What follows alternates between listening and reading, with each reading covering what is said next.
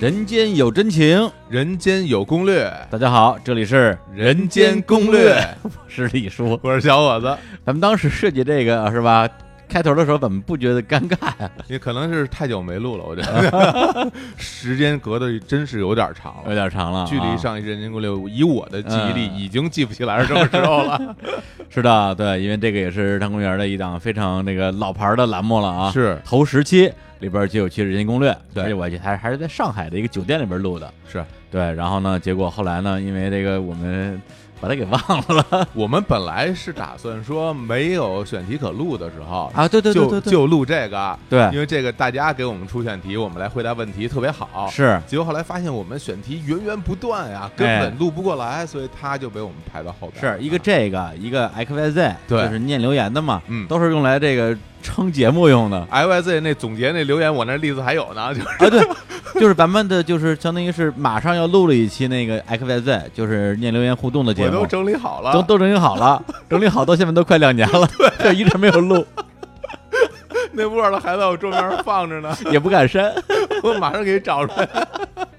那我们录 X 录 X Y Z 吧，嫂子还录这个，录这，个，录这个，录这个啊。嗯，对，《人间攻略》呢是南公园啊，我们这个一档就是专门回答大家问题的节目。是对，就是虽然实际上我们俩啊可能也没有这个那么大本事啊，真是帮大家解决什么呃多么艰难的人生的难题。对对，但是呢，我觉得还是一个交流吧。对对，聊聊大天儿啊，因为平时呢，我们的节目啊，要不然是跟着嘉宾走，要不然跟着主题走，很少有机会呢表达我们俩自己啊对这个人类的思考。宇宙的探讨啊，对对对，所以这个节目啊，今天就是给他这个复活一下，是。跟大家这个回答回答问题啊，聊聊最近的生活。而且我听我自己特别喜欢这个节目，哎因为因为我们两个现在这个就只有咱们俩的节目也挺少的，对对对对，而且呢，就是我们平时其实有很多感受呢，也没有时间去沟通。嗯平时工作也比较忙，我们俩现在每天全是聊工作什么的，嗯对对。然后真正的有时候偶尔聊聊天呢，这东西也不能录。啊、是吧？合着咱俩说的所有的话，除了能播的，就是不能播的。我就哔哔哔哔对聊都什么东西？所以有这个节目就特别好、哎啊哎，能够这个抒发一点情感。嗯嗯，所以今天呢，我们就是从我们的这个主要是微信公号啊，就是日坛的这个微信啊，叫做日坛公园儿，对，谈话的谈，大家去搜索啊，关注。呃，我们最近公号也逐渐搞起来了。哎，哎，除了我们自己的这个平时的节目推送之外啊，也有大量的原创文章。呃质量特别高啊！哎我身边很多朋友向我反馈说，你们最近公号做的挺好，真的，真的，哎大家还挺喜欢看的。尤其是好几期的这，我看很多我的朋友圈，大家都在转。哎，是是是，对对对，我还挺开心的。对，我们也致力于啊，除了把日常公园这个节目做好之外，也把我们的公号做成一个真正能够输出有价值内容的一个独立的自媒体。哎，所以希望大家过来关注一下嗯啊。那我们先来这个回答一些问题啊。首先呢是，呃，第一个问题啊，是我们主要是这礼拜哈、被问的最多的对一个问题。嗯哎，这个问题是大哥是谁？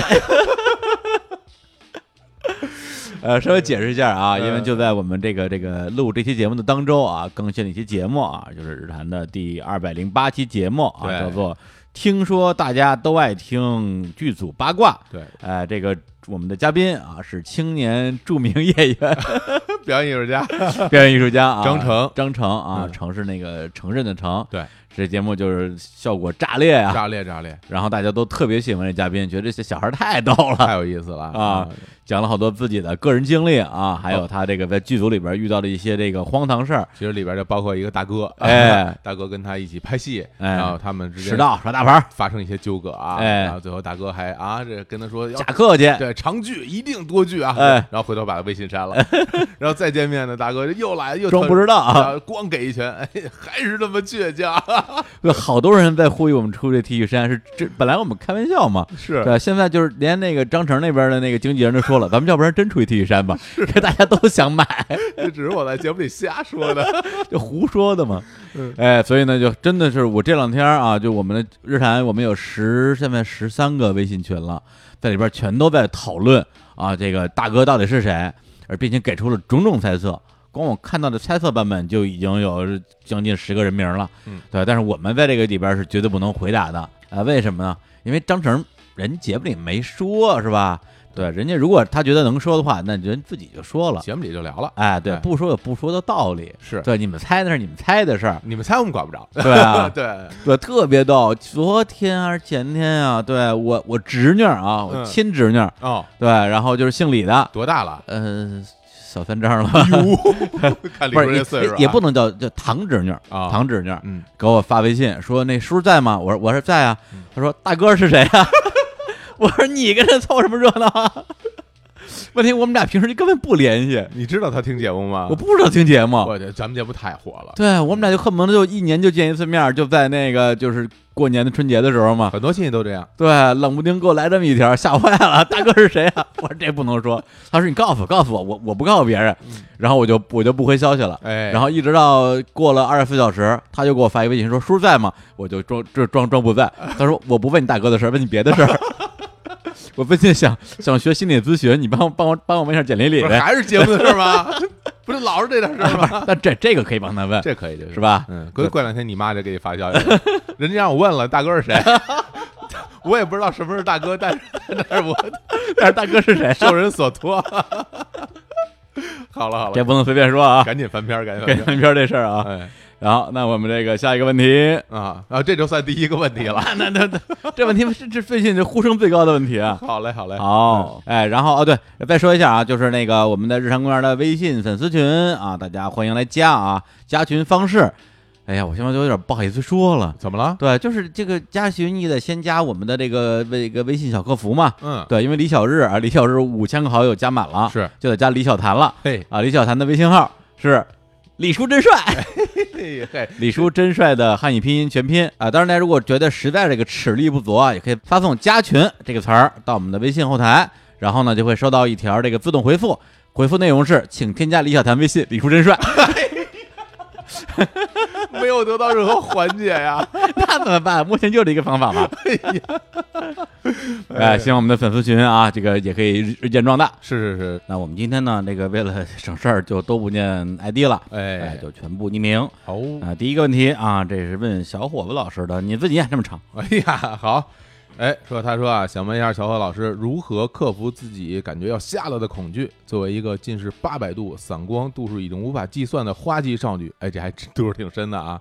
我时常活在以后就要瞎了的恐惧中。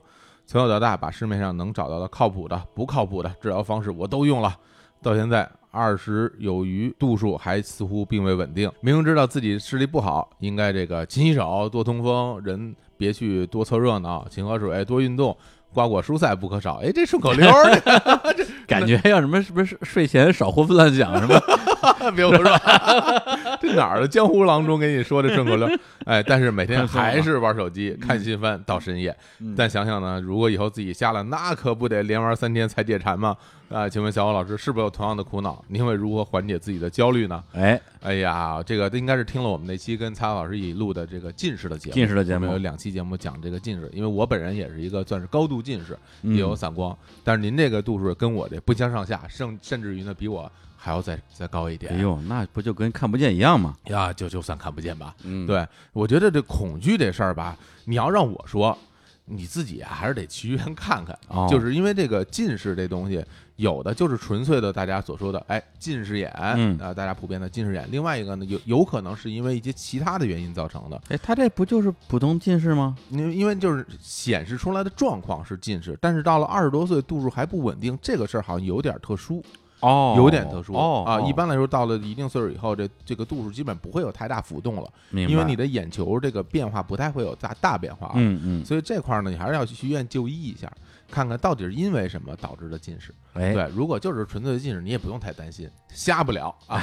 基本上是瞎不了啊。嗯对，所以呢，就是这个把这个病理搞清楚，嗯，就不会那么焦虑了。是别老瞎琢磨。就是是瞎琢磨这个琢磨瞎了，对，所以呢，就是至于你是不是什么勤洗手、多通风啊，我觉得这个可能那个预防感冒，对预防这个对近视没有什么帮助啊。你要是什么看新闻到深夜呢，我也拦不住你，对啊毕竟我身边这看新闻到深夜的也是颇有人在的，颇有人在对对对对，对，去医院啊，搞清楚啊，就就可以了。哎，哎，行，那个下一个问题，哎呦，这又是问那个小伙老师的啊，你又问我啊，哎，而且啊这个好像是一个应该算职场问题了啊。哦，职场问题，对，而且还是我们之前啊，应该是在这个什么上次的这个叫“请回答二零一八嗯”，那期节目啊里边的一个问题的续篇。哦，那我看，看这个看，哎，请继续继续提问小伙伴老师。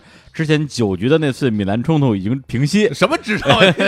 想起来是哪次了吧？哎，想起来了啊，就哎上次就是他应该说他喜欢 AC 米兰，呃领导喜欢国际米兰，对，然后领导就老跟他说国哎国际米兰有多好多好多啊好，对，要策反他，嗯，哎，这么一领导啊，哎，但是这个领导呢，经常会以这个做思想工作之名，论述国米远好于米兰这种没有道理的观点。嘿。这个赛季末米兰无缘欧冠，更是天天国米队服在我面前晃悠。作为米兰始终，如何面对这 这位形象极其低矮的领导？首先我必须要说，这个形象什么，气死我了。首先我必须说，这个领导形象非常低矮啊，太低矮了啊，无视他。另外呢，以我这个米兰球迷几十年的这个身份啊，哎，我这奉劝您一句，嗯，或许可以换一支球队支持，比如说，你看今天这皇马，哎花了好多钱哎买了什么阿扎尔，买了好多钱，挺厉害的。哎对，如果真的受不了呢，这不妨换一支球队支持。说实话，我也有点受不了，这太痛苦了。哎，不是，那我也为为你推荐推荐一支球队啊。什么球队因为前段时间跟淼叔一起录节目啊啊，聊到了有一个这个连环杀手，嗯一九零八年，啊，一百一十一年以前，杀人手段非常的恐怖。哎呀，然后我们就顺便查了一下，说，哎呦，一百多年前这这到底哪一年呀、发生什么事儿啊？嗯。一看啊，那年啊什么这个慈禧死了啊、哦，然后慈禧的儿子死了，嗯。啊，然后还诞生了一支啊伟大的这个豪门球队哦，国际米兰。一九零八年，不对不对不对不对，什么玩意儿？哎呀，我宁可不看球，我也不看他，真的，我宁可支持皇马。我跟你说，什么玩意儿？我的知识多丰富。就知道这个。哎念下一条，来下一条啊，下一条比较简单了啊，哎就是到底什么是爱情？这个必须李叔回答。哎哎，李啊叔懂爱情，啊，你不懂爱情，我不行，我我这是傻了吧唧的，不懂。这两天我们之前我好像回答过，有吗？对，我们我们之前不是录过一期专门回答这种爱情烦恼的这个《人间攻略》吗？嗯，人间攻略之这个左右为难，哦，对，里边好像回答过，就是说我们认为什么样的爱情叫爱情。哎，好像是有哎，对我给过一个版本，这种啊，一看就是没有好好复习我们的节目。哎，我都忘了。啊，是吧？哎，回去好好听听我们以前录的节目啊。嗯。对，那跟这儿如果简单作答的话呢，就不说我的版本了，引用一句崔健的歌词，哦，哎，我一直特别喜欢啊，就是爱情就是自由加上你的人格，哎呦，这说的很好，哎。哎，不错。爱情就是自由加上你的人格。哎哎呀，崔健老师说厉害吧哎，厉害！对爱情就是自由加上你人格。哎哎，真是哎，这哎就是这么唱的，哎呦牛逼啊！我这还有这什么歌都是这么唱的，这句歌词呢是他一首歌叫做《另一个空间》啊哦里边的词儿啊，就在在这儿的空间里，那那是这儿的空间，这儿的空间。对，是一九九八年的专辑《无能力量》，大家哎可以去听一下。好，好，下一个问题，这位朋友说，大二狗一只啊，因为自己害羞的性格，不能像有些人那样对谁都放得很开，并且能够很快成为朋友，感觉到了大学里真的没有什么真心朋友。或许是定义不一样吧，也总认为自己这样的性格将来走上社会上会走不开，会限制自己的发展。但是呢，又不知道该怎么改变，哎，其实问这种就是因为性格问题导致不好交朋友的问题还挺多的。挺多的。对，还有另外一条跟这个其实类似，他说这个工作状态就是老是特别丧的一种状态。嗯，然后呢，就是跟普通的同事，虽然平时相处都很融洽，下班之后也会有一些聚会或者其他的活动，但是，呃，基于同事这份关系，还是很难进一步交流，就是也会有一种就是跟自己的这个工作环境格格不入的感觉。是我自己是这样看啊，就是关于说交朋友啊，或者是跟同事搞好关系这件事儿，你让我说出发点很重要。嗯，什么叫出发点？就是说我其实是想和大家交朋友的，哎但是我做不到。嗯还有一个是我根本就不想和你们交朋友，嗯我所以我就不愿意理你们。嗯但是因为可能限于工作啊各种原因，可能我不得不这样做。嗯嗯，这个其实出发点不一样。我是觉得，如果你真的就像这位上学的这个朋友，如果你真的想跟大家交往，想跟大家有交流，想跟大家成为朋友，那你因为害羞而没去这么做的话，嗯那我觉得你不妨就去试试看，对，你要走出这一步，不妨要鼓足勇气做到这一点，那怎么怎么做到呢？跑过去跟人家说话。聊啊，对啊，对，我觉得就是这样，就是你嗯要一个门，你要要么你就去敲门，要么就别人把门推开，嗯只有这两种方式，这个嗯门才会开，对吧？你要么就自己过去敲门，过去跟人说，哎，我你们在聊什么呢？我这个我听听，或者说你们聊什么，我我也挺感兴趣的。就是你加入大家的对话，嗯要么你就吸引到别人的注意，让别人来找你。嗯对，就像我们之前的节目里嘉宾简丽丽嗯，啊，在自己这个自习室上看书。啊，神经病学，你看那么一说，大家可能哟，这人看什么呢？我过去跟人聊聊，很有可能有人哎，过去过去跟人说，哎，你是神经病吗？就是。我这我 或者你看那个什么日日本马拉松嗯啊，东京马拉松，经常有很多人穿的乱七八糟的奇装异服，对吧？嗯。你也可以打扮的奇怪一点，大家可能说，哎，这人不一样，他嗯。是挺逗的，哦，就让别人就认认识你，对，让别人看到你，对有点意思。反正就这两步嘛，要么你走出去，要还真是哎要么把别人拉进来，嗯，对，这样你就可以跟别人达成交流哎的可能性。你说这个，我觉得还真是特别的有用，因为我本身也是一个其实有点内向。对，就是当我有一个明确的目的的时候，我会非常老练的去跟别人打招呼、去认识，然后嗯大家一起聊个什么。当我没有那么强的一个目的性的时候，其实我会挺羞于跟陌生人说话的。啊，对我是这样的性格。嗯，对，那么怎么样去战胜自己的缺点呢？我就让自己站在舞台上，哎，让大家看到我，对吧？然后大家会跟我聊天了，是吧？这时候我就很从容了。嗯，是这哎样，这个是一个好方法。哎，对，然后同时呢，就是基于这个，比如同事关系啊，在这个职场里面，我觉得其实最好的一个也是最简单的方法，就是找一个随便一个一个理由、借口或者什么都不需要，就说哎，那个哪天中午没事儿一块儿吃饭呗，嗯，因为大家反正要上班，反正要吃饭，一对一吃完饭之后，大家的关系肯定会变得不一样。是的，是的，对，当然不是说一对一吃完饭之后一定能变成朋友，有可能你一顿饭吃完之后发现说啊，可能跟他也做不了朋友，嗯但是俩人至少变成熟人了吧？是的，是的，这个其实挺有意义的，因为我自己也经常会因为说一顿饭下来，跟一个半生不熟的人变成了很熟的人，而且我非常明确的知道，就是说如果没有这顿饭，甭多了，再过两年，我们俩就从半生不熟的人变成了完全不熟的人，甚至不认识人了，嗯。人都忘了你是谁了。对。对，所以如果你本身你在意这件事儿，这个事情就值得你去花时间去花努力。对，所以说回来，如果你自己真的不想和别人交流，我觉得那也没有必要强求自己，是，不是说这这个世界上只嗯生活就一定要和所有人打成一片，嗯。我觉得没有这个必要。嗯啊，你自己在自己的生活里面过得开心也挺好的。嗯。嗯，对，反正我我稍微说一个可能跟这个没有那么强的关联一个小场景啊，就哎。是就昨天晚上在北京有场演出啊，就是一个乐队叫 Joyside 的重组，哎呦，哎，十年，然后呢，呃，其实我对这个乐队也不是说特别的了解，但是昨天晚上因为我基本上，呃，在音乐圈的一些老炮儿啊，认识十年以上的朋友基本上都去了，所以我也去凑了个热闹。去那儿之后，然后结束跟大家一堆人在门口，呃，抽烟聊天儿，嗯，对，闲聊嘛，对，但是会有一种感觉，就是说发现，哎，虽然大家都是认识十几年的朋友，但是会发现没有那么多的话可以聊，嗯，对，，甚至有点那种相对无言的感觉。但是有一种可能是我过去的时候不会感觉到的这种体验，就是我不觉得别扭。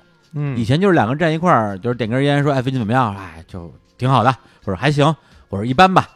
接下来你总得说点什么。但是昨天晚上状况就是说，我问你最近怎么样，还行；你又问你怎么样，还行，俩人就都不说话了。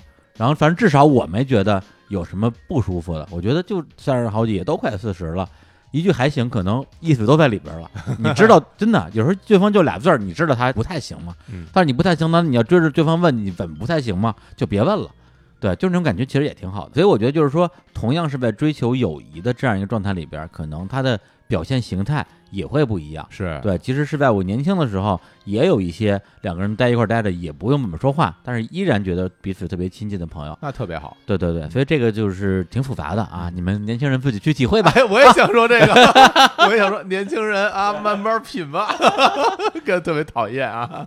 哎好，那下一个问题，哎，这问题是问李叔的啊，我来给李叔练啊。哎，李叔有没有和别人告白过？是意外场景中情不自禁的脱口而出，还是精心安排有备而来？哎，这问题这问我太太合适了、啊。这李叔这太擅长我我我经常告白啊，我我告白王啊。这么牛？对我初中、高中偶像都是樱木花道啊，哎呀，告白五十次，每次都失败啊，每一次都是精心准备啊，嗯每一次都被拒绝，啊，特别羞愧啊！就前段时间，就是有人也是发在我们那个粉丝群里吧，就是一个淘宝的那么一个链接，嗯里边是一个就是施华洛世奇的一个特别丑的一个视频。哦，然后呢，旁边拍了一拍配张图，一个女生在哭泣，送这个给女朋友，她一定会感动到哭泣，愁哭了吧？就特别土味的那么一那么一个东西，我具体是什么我忘了。天哪！当时我看到之后，第一时间就觉得说，我就这东西太丑了。嗯第二反应这姑娘哭的实在是太好笑了，对，哭什么呀哭，对不分手才怪。然后第三是回忆起我上中学的时候送姑娘的表白礼物，大概就是这个水平，就是我之前好像送过那，就就这是材质差不多的，就是那种啊施华洛世奇啊我们，上学的时候，施华洛世奇代表着一种高贵奢华，对对对对对对对，高对贵高贵奢华。对，我送过一个这就这种材质的小钢琴，好几百呢。嗯，没有，就几十吧。嗯，对，那不是施华洛世奇我。我哪我哪有几百块钱啊？哦，原来如此，对，反正送完之后就就就就没有然后了。是吧？对，该 哎呀，就是是吧？谁没年轻过呢？是是是吧？？年轻人就是得自己多品品。哎我 我现在终于品明白了，为什么会被拒绝了。哎呀，哎呀拒绝的好啊，真是都丑哭了都。好，嗯，好，下下一位，下一位，你来念。好，想问两位主播，什么时候有引发舒适的点菜技巧第二期、第三期啊？最好也把青年老师请过来录制啊。这个节目，这个是我们一个非常受欢迎的栏目啊。嗯引发舒适的点菜技巧第一期哎发出以后，大家都爆炸了。哎，太喜欢了，就说啊，小伙老师一人说，边上俩人在吃米饭。对对啊，一定一定会有的，一定会有后面的，因为当时我们也预告了，嗯我们当时还没有讲完呢，好多好多内容其实会放在第二季、第三季继续给大家讲。如何为前妻点菜？哎呀，那得等会儿了，那得等会儿了。不是这个节目为什么没录啊？我我我来正经解释一下。嗯，因为就是这类节目，老实讲啊，对我们来讲是属于最容易录，是然后效果也最容易去预估的这样一个节目。对就是一定受欢迎，而且录起来毫不费力，恨不得我这节目录一个半小时就播一个半小时，是的就剪都不用剪。对，因为知识啊，满满的知识啊，都在小虎老师脑子里呢你。还记得吗？呃，我不记得，我我要记得，我要记得，我我还给你录节目你，还这是刚才点了一碗面，鸡蛋西红柿，不是不是不还是那个水平吗？毫无用处。我这个节目没有任何水平没，有任何长进，没有任何长进。哎，为什么一直没录呢？嗯啊，那因为我们前段时间实际上，比如在五月份也更新了很多啊，就是比较硬核的节目，是啊，就是这个中国创造系列啊，就是我们跟这个 WeWork 我们一起推出的这样一个栏目。这个当然是我们跟 WeWork 合作的一部分啊，但是不得不说啊，在我们这个六期节目吧，从最开始这个巴比特咖啡啊，卡红里，到后边的这个优良生活啊，聊这个外卖，跟严寒老师，到后面的多抓鱼、猫住。然后简单心理、简理理、和哎何峰，还有这个新一线城市研究所的沈从乐，还有最后这个李星宇经营马戏团，哎，这六期节目录下来之后，我们真的觉得说受益匪浅。我特别特别的喜欢，嗯。因为就是在录之前没有想到过跟他们这种交流能达到那样的一个状态和那样的一个深度，嗯。但是在真正聊起来之后，我觉得从他们身上学到了很多，就是不是说做企业怎么样，就是我觉得是做事儿和做人的方式。是是是我真的直言不讳，我我自己特别特别喜欢这几期节目。对，那几个节目，我觉得对我们来讲，就是对我们个人啊，主播个人成长的部分的帮助，可能是超过甚至其他的那种闲聊式节目超过六十期。我把这这几期节目都推荐给我身边的朋友，哦让他们去听。就是他们说，哎，那个你们日坛的节目推荐几期给我听，我就真的是把这几期首先推给他们听的。对，因为我们的节目很多，比如说是以主播输出为主的，对那我就知道什么我就说什么。还有一些节目呢，都是一些身边的朋友啊、熟人啊，或者是一些我们相对熟悉的领域。那么这六期节目呢，除了这个李星宇之外，其他的人真的是这领域就完全不熟悉，嗯而且里边有好几位都是真是正儿八经的企业家。对，对，公司从几十人到上百人，市值从千万到亿级的都有。你跟他们去聊，他们怎么从零开始去做一个很小的团队，就那么几个人儿弄一个 Excel 表就开始做这样一个产品，做这样一个事业，到最后能走到这一步。对，所以有的听众可能觉得说，哎呀，还是喜欢听点儿轻松的、愉快的、逗的。闲聊天儿，对，啊闲聊天儿的这种节目我们肯定会有，嗯而而且会一直有。但如果哎哪天你整个人状态没那么累，那我建议你真的可以把这期节目就打开听一下，嗯特别是每期节目的，比如说头半个小时吧，基本上都是他们个人的一个成长经历。对，这个实际上是我们在录这几个节目里边，我们自己收获最大最大的部分。实际上，中国创造系这个系列节目呢，到目前为止其实算是一个呃小节的结束。嗯，对，但是接下来其实是我们主动在跟 Vivo 在沟通，是的，是的，这个系列能不能继续做下去？我真真的意犹未尽，就感觉是把人家请来是跟人好好学习学习，上对啊课，对对，我自己之前会看一些 TED 或者这嗯那种那种课，是我觉得就面面对面的这种交流，感觉收获更大。对，还不用给钱，哎，对，包括那个后来就是那个李少泉啊，就是在云南种咖啡的小泉，小泉过来录那些节目，虽然有的人是广告什么之类的，但那些节目真的推荐大家听一听。后来我自己听这节目的时候，我就说，哎，这节目这完全是中国创造啊，这个是啊，啊、一个企业家的成长之路啊，对，对，所以这个点菜的节目啊，我们肯定会录的，而且很快就会录。嗯，对，因为我们最近也没什么节目。了，哎，要赶紧录音了啊。好，我们下一个问题，这个李叔小伙子，你们好，我是一名广告公司的设计狗，听日坛已经很久了，你们魔性笑声陪伴我从通宵做毕设到熬夜改 logo，完成了从学生党到社畜的蜕变。这么说也是算着听着日坛长大了，哈哈哈哎，言归正传啊，呃，从进入二十五岁之后，身体素质真的是肉眼可见的速度在衰退，这是不是早了点儿啊？这人这忒早 这也，太早了，二十五岁啊，经常想去做按摩，但往往按摩都下班了，我还没下班。嗯，后来呢，我这花重金啊，买了一个肩颈按摩仪，疼得我嗷嗷叫不说，作用也不大。嘿，这这钱花的啊，这个感觉啊，工作太忙，没赚到什么钱，还搞丢了健康，社畜生活也太灰暗了吧！特别想问问二位主播是如何度过自己刚入职场前几年时的高压阶段的，还是说未来会一直如此高压？刚入职场的时候，我觉得没什么高压，我觉得是不敢说啊，因为嗯比如我们我刚入职场那是哪年？二零零四年。啊，啊，李叔可能更早，一九八三，李叔可能更早几年啊，对。但是以我个人的经验来看嗯，刚入职场的时候是压力最小的时候。啊。啊。我刚刚工作的时候，因为一方面呢，就是你一个新人，他也不会给你那么重的担子让你扛，嗯。另外呢，你自己也没那意识，你脑子里就想着玩儿呢。啊，所以，所以我我真正觉得这个嗯。压力越来越大，真的是工作大概得七八年之后啊，那个时候你感觉这也太清闲了吧？你们这国企什么工作呀？七八年没正经干过活儿，不是没正经干过活儿，就自己心里有压力了，觉得我七八哦年怎么没怎没怎么涨工资啊？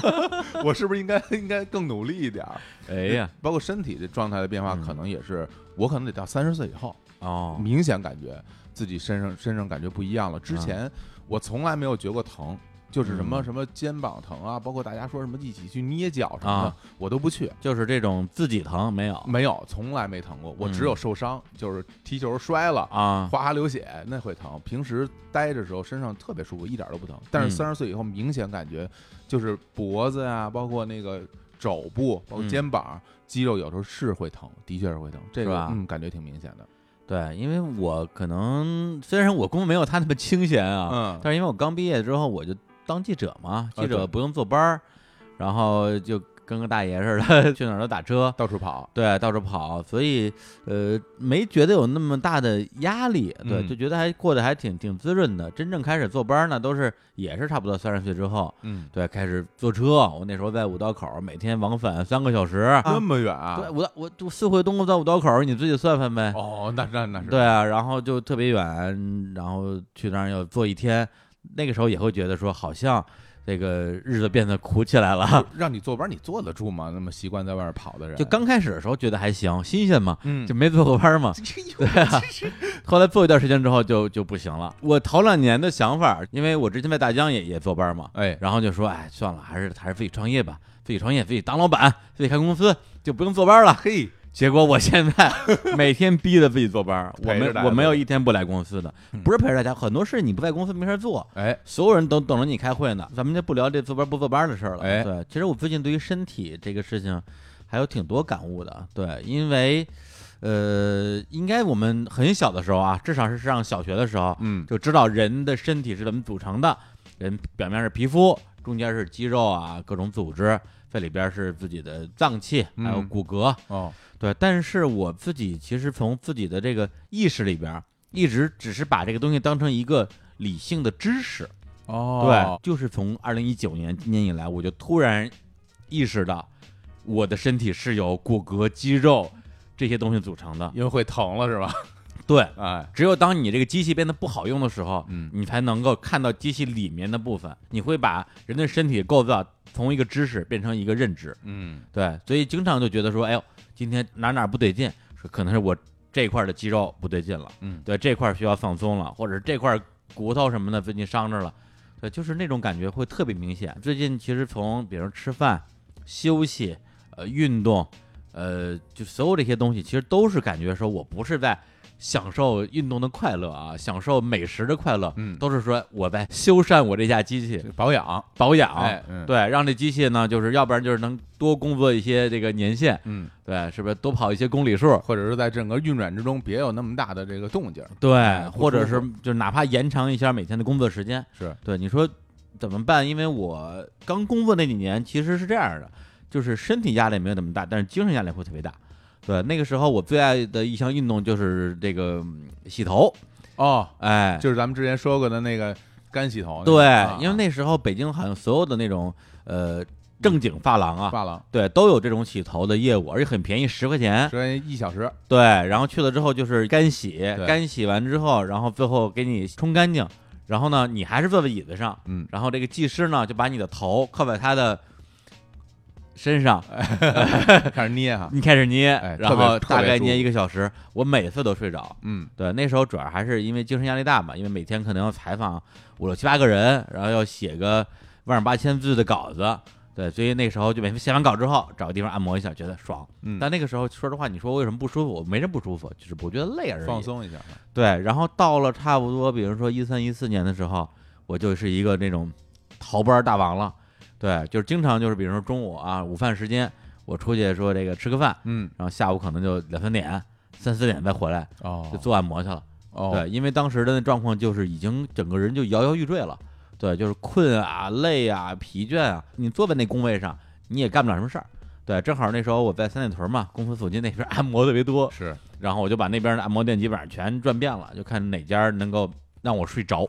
哦，到这两年，基本上说实话，我还真不是说，呃，不爱做按摩了，是没有时间做按摩了。嗯，对，就就连这个时间都抽不出来了。所以后来再加上，也觉得这东西可能也不解决什么问题，然后就办健身卡嘛。先把钱花出去，花出去之后，嗯，对，啊先逼一逼自己嗯啊，然后果然放弃了。哎呀，没到放弃的份儿上。嗯最近可能主要是六月份，嗯六月份实在是事儿忒多了。的确，对，之前的话，每周我至少能抽出半天儿吧。你会发现，上午健了身之后，虽然耽误了所谓的半天时间，但是下午的精神真的会好很多。我原来有一段时间中午锻炼，就是还是我在一个上班的时间，嗯中午锻炼其实去之前特困，就不想去，嗯，但是去完之后练回来，比如回到公司下午一点半，整个人都特别精神，一点都不困了。嗯，嗯，然后晚上特累，但但晚上能睡得好，能睡得好。对对对，对我觉得这个循环其实挺好的，是吧对，但是六月份实在是有点儿，就是每天都是从早排到晚，对，嗯因为大家可能马上也就会知道我们为什么飞行会这么累了，是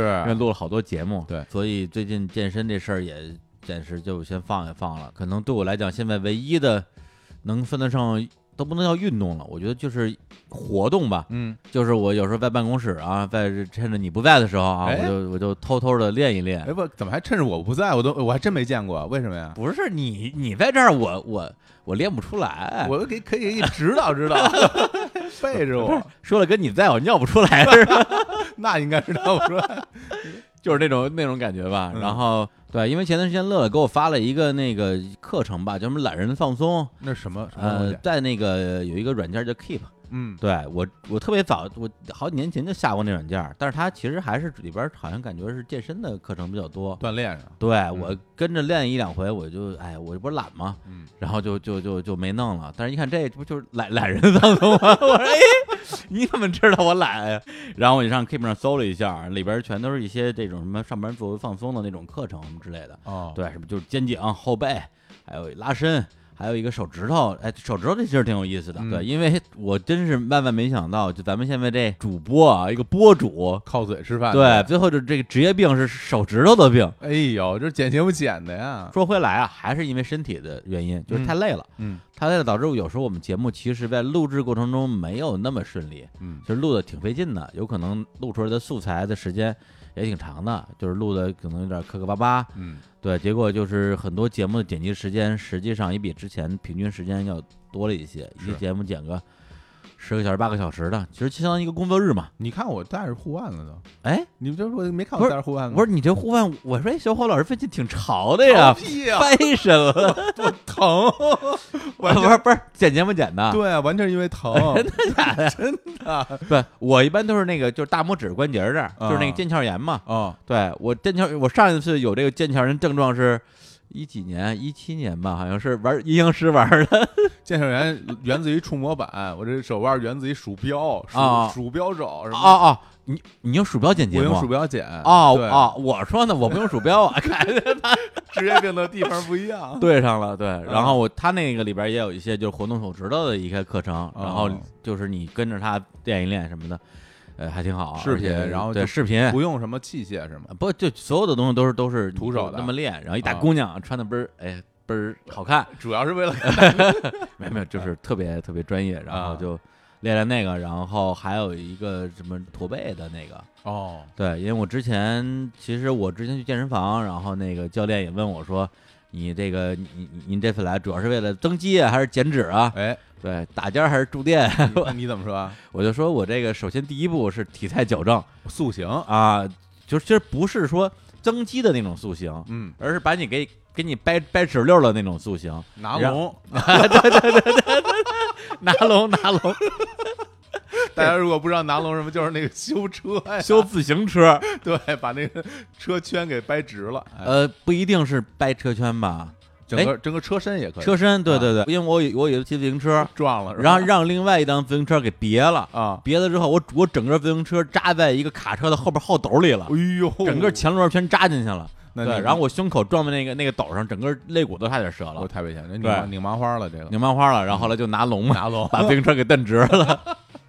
对，我说我这首先得拿龙，哎然后这教练反正就是也教了我一些课程，啊不过你的确是有点驼背在，我相当驼背啊，对我我只有在拍照时候不驼背，因为知道这驼背拍出来不行。嗯，之前去那个张云霄，我们去云南去嗯那个吃好吃的的时候，发发老师，拍纪录片什么的，就是各种跟他说啊，我说你不许拍我驼背啊，哦。不是你要拍我之前先跟我说一声啊，我这这觉得他擅长，因为他自己也特驼背，驼背人看驼背，他看的可准了。是，然后他那个那个那课程里边也有就是更针对驼背的一些什么什么东西。类类类似于什么靠墙站一类的，挺多的，啊它里边有七八个课程，有嗯躺着的，有趴着的，有什么？哎呦，那那是得背着我。的确，这个齿力不够，这 要是我练，我也得让你出去啊。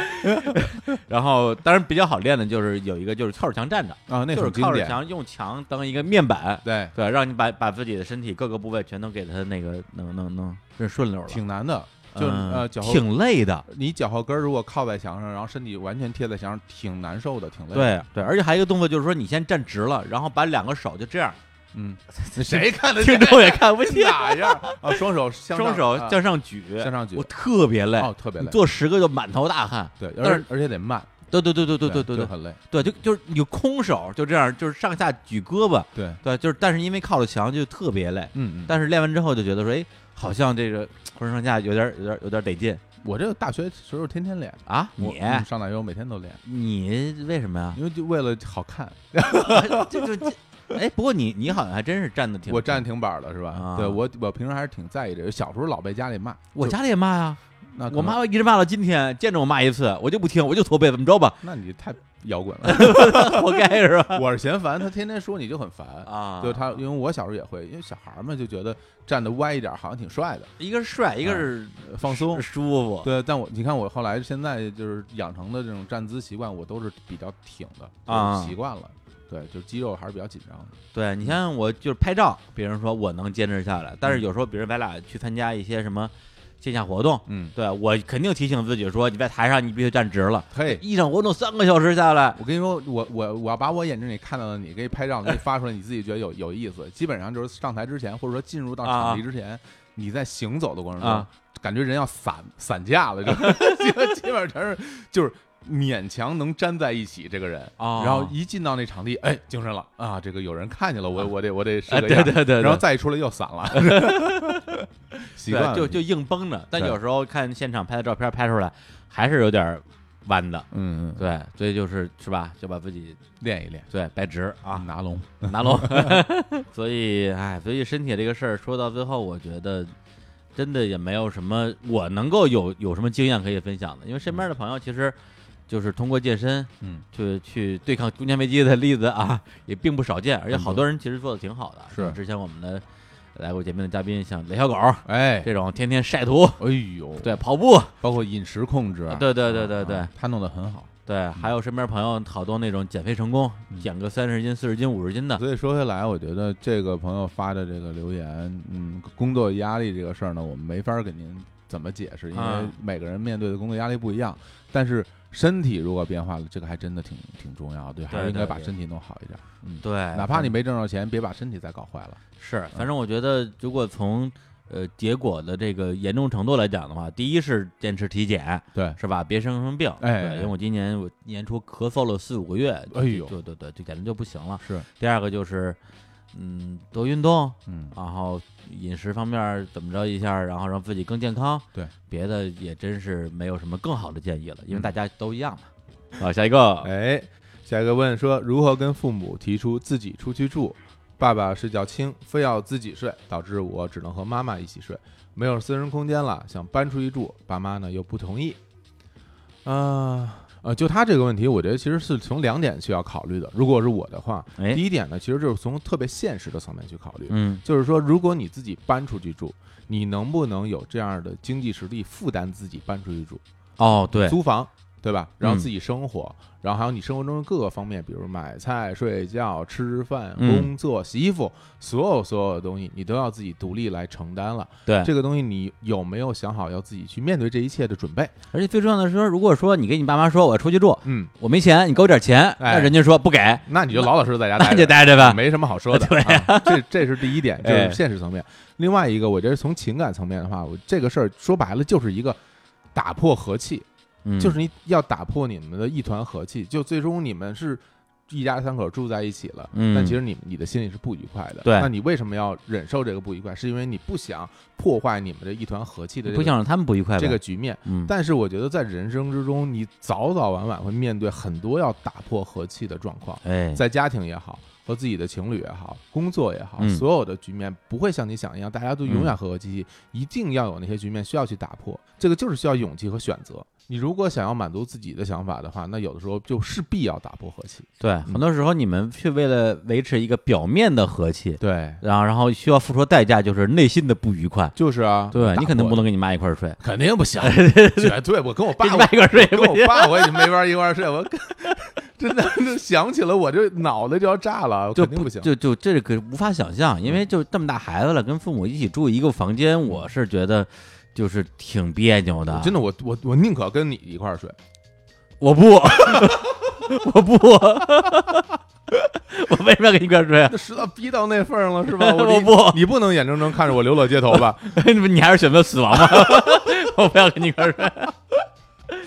对，哎，然后这个的确是因为我记得好像是我哪年啊，就是做采访采访那个民谣歌手，哎，不是不他不是民谣流行歌手啊，叶培小叶姐，哦，然后呢，当时就说说那个这两年怎么样，就是你的状态，其实问的就是很随意嘛。他说，哎，我最近这个做了人生的一个特别重要的决定哦，啊。我说什么决定？他说我搬出来自己住了，哎呀，多大了都啊？都三十多了吧？哎呀，对，我就说啊啊，我我我不知道怎么接，我说啊、我说那那恭喜你啊，跟父母生活在同一个城市的啊，在地的这些年轻人，很多都是家里说你干嘛要搬出去住啊？特别多，多花一份钱，是的也没人给你做饭，没人给人洗衣服，嗯，说我觉得这个父母的心情当然可以理解，但是呃，作为一个年轻人，希望能够拥有一个自己的绝对独立的空间，嗯是吧？就是整个这个独门独栋都是我自己的，然后我进去之后想干嘛干嘛，我想光是光的。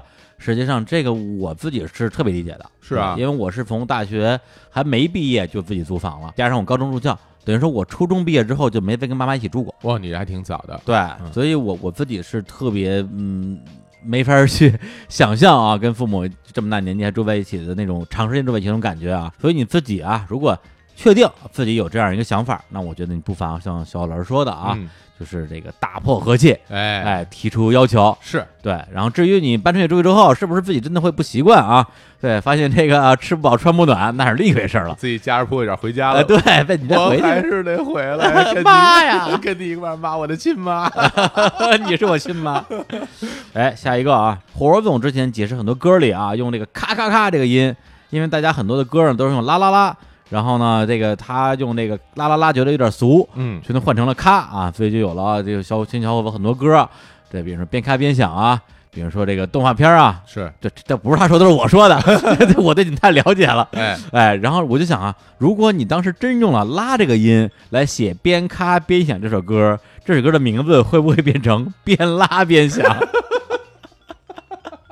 哎，我想这就不用我回答了吧？大大家已经看到这个，如果是这样的话，这个结局是如何的，是吧？这能火？火个屁！肯定得下架，过于粗俗。虽然这种事情发经常发生在我们生活中吧，哎，是吧？的确是会边拉边响，但是你唱出来实在太难听了吧？二十一岁叫前方边拉边响，多 多可怕呀！对，这种问题是不是跑出人岔来，还哎还给他念出来？哎，然后这这留言最后还有一句啊，祝胡总生日快乐。哎，谢谢谢谢，我觉得这才是你这个问题的主旨啊。嗯有，前面都是铺垫啊生日已经过去了啊，然后呢，明年生日之前，希望大家多送礼物啊，啊多打赏啊。啊！啊，六月十四号，谢谢。哎，没事儿，离我生日其实比较近了，大家可以先先拿我先拿我开刀，练练手。练练手啊，多送礼物。好，好，下一个这个你来念，好啊，请问李叔，创业初期一两个人一起干的那种啊，成立就我们俩吗？对，就是啊，成立公司和不成立公司两种方式，到底差别在哪里？哪种更有优势？毕竟呢，一个公司就要有各种工商税务相关的问题要管起来。但是呢，没有成立一个公司，是不是在很多时候就会变成跨不去的门槛，失去了竞争力了？啊，他的意思说，其实他也在考虑不成立公司的可能性。对，啊，一个人到底要具备哪些素质、资质、知识和人脉之后，才可以放心大胆的去单干？哎，他这个可以拆分好几个问题啊，一个是关于成立公司，一个是关于自己就算创业吧，哎这个概念。对，其实就是关于成立公司这事儿，最近还挺多人问我的，就嗯身边朋友什么的，哦可能也就我也成了一个大家觉得可以去哎，没可以咨询的一个对象了。嗯，对，因为我自己其实就是从这个法律层面上是注册过注册过两家公司，是，然后日坛是第二家嘛。对，这个流程其实并不复杂，嗯，对，其实主要就是跑腿儿，就来回跑一些这个窗口部门儿，然后准备一些各种资料吧。对然后花钱的话，其实也花不了太多钱，现在好像越来越便宜了。是的，对我第一次注册公司的时候，当时什么代理费啊，什么开户啊，感觉花了不少钱。对，花得有小一万块钱吧。哦，对，等到咱们咱们日常在公司再注册的时候，感觉就好像就便宜多了。展办，对，从这个成本来讲的话，其实还好。成立公司呢，的确会有你说这些工商税务相关的一些工作，对。但是你得想想，为什么要有这些工作？你必须要有 啊，因为它是有用的呀因。为你没有什么税，你要合法上税啊。对啊，而且你你公对公的交易，你没有一个公司一个公共账号，你根本没法跟人合作的。对，最简单就是说，如果你不是个人对个人产生一些交易，嗯，产生一些合作，对方是公司，也要打款到你的公司，你没有公司，你就收不到钱。这活儿就干不了。对，这活儿这钱你就拿不着。对对我们这个最开始日产注册公司的时候，就是为了这个，是，就为收钱方便就注册的。哎，结果注册之后，很久都没有收到钱，还得花钱养着他，别提了，都是眼泪啊。苦日子。对，后哎，所以这个是一个重要提示。怎么说？的确有可能出现你注册的公司也没有公对公转账的机会，所以你要先去评估一下。是的，是的，对，就是你现在有没有客户拿着钱嗯要给你转账，或者说你觉得这个未来离你有多远，哎你，可以根据这个去预估一下自己大概在什么时候需要注册一家公司。是，对，是这样的。而且现在啊，好像就是你在注册的时候，不是非要注册 company 公司，好像可以注册一一种叫工作室的这样一个。经常听朋友说对，啊身身边好多朋友在说，但是因为我们俩也没注册过工作室这种状态，所以具体的这个东西大家可以去咨询一下，对对，应该是比注册公司要稍微轻一点。然后另外他还问啊，说什么一个人要具备了哪些素质、资质、知识和人脉之后，才可以放心大胆去干？嗯，我觉得这个事儿吧。是等不来的，嗯。就是说你你如果就是不开始做的话，有很多素质、资质、知识和人脉你积累不起来，对，你需要开始做了，慢慢慢慢的才会有积累，你才会有所谓的这些东西。嗯。所以这个事儿，如果你光在那儿等和光在那儿想，这个不行，还是得先干起来，哪怕。从最小的开始做起来，哪怕不从什么特别大的单子，哪怕一上来先不注册公司，你也先可以尝试这样进行一下你想要做的业务，对啊。有些经验，又可以拿我们那个啊，这个中公创造这些系列嘉宾来举例子了。嗯，简历里最开始就是本来想弄个网站，对对，对弄个公司啊，想辞职，嗯，然后那个他的人人生导师啊，何峰老师就是说你别这样啊，咱们别激动，咱们咱们先先慢慢来，就豆瓣嘛，豆瓣上就是写写文章，回答回答问题，结果剑南心理现在这么大公司了，是啊，哎，还有就是多抓鱼、哎，猫柱、Excel 的公司。Excel 表，对，弄个拉一微信群，大家在群里面互相换手说，嗯，现在啊，这也融了好几个亿了。你是是不是你现在还沉迷呢？没有，最近已经不沉迷了。我沉迷，他他现在他 现在除了二手书以外，还卖二手物品。啊！对对对对对，上线了上线了。你看，你还你还说不沉迷，被我炸出来了吧？我告诉你，为什么炸？那是邀请制的，啊，真的呀！不，你不 我以为所有人都知道了呢不。是每个人都有。你看，你看，又我肯定收到邀请啊！我我是我他们的准备用户啊。对我们家那电动洗脚盆啊，终于可以卖出去了。天！大家一定要小心啊，不要买到李叔电动洗脚盆。我一次都没用过，买了之后就扔扔在那吃灰了。你说你没用过？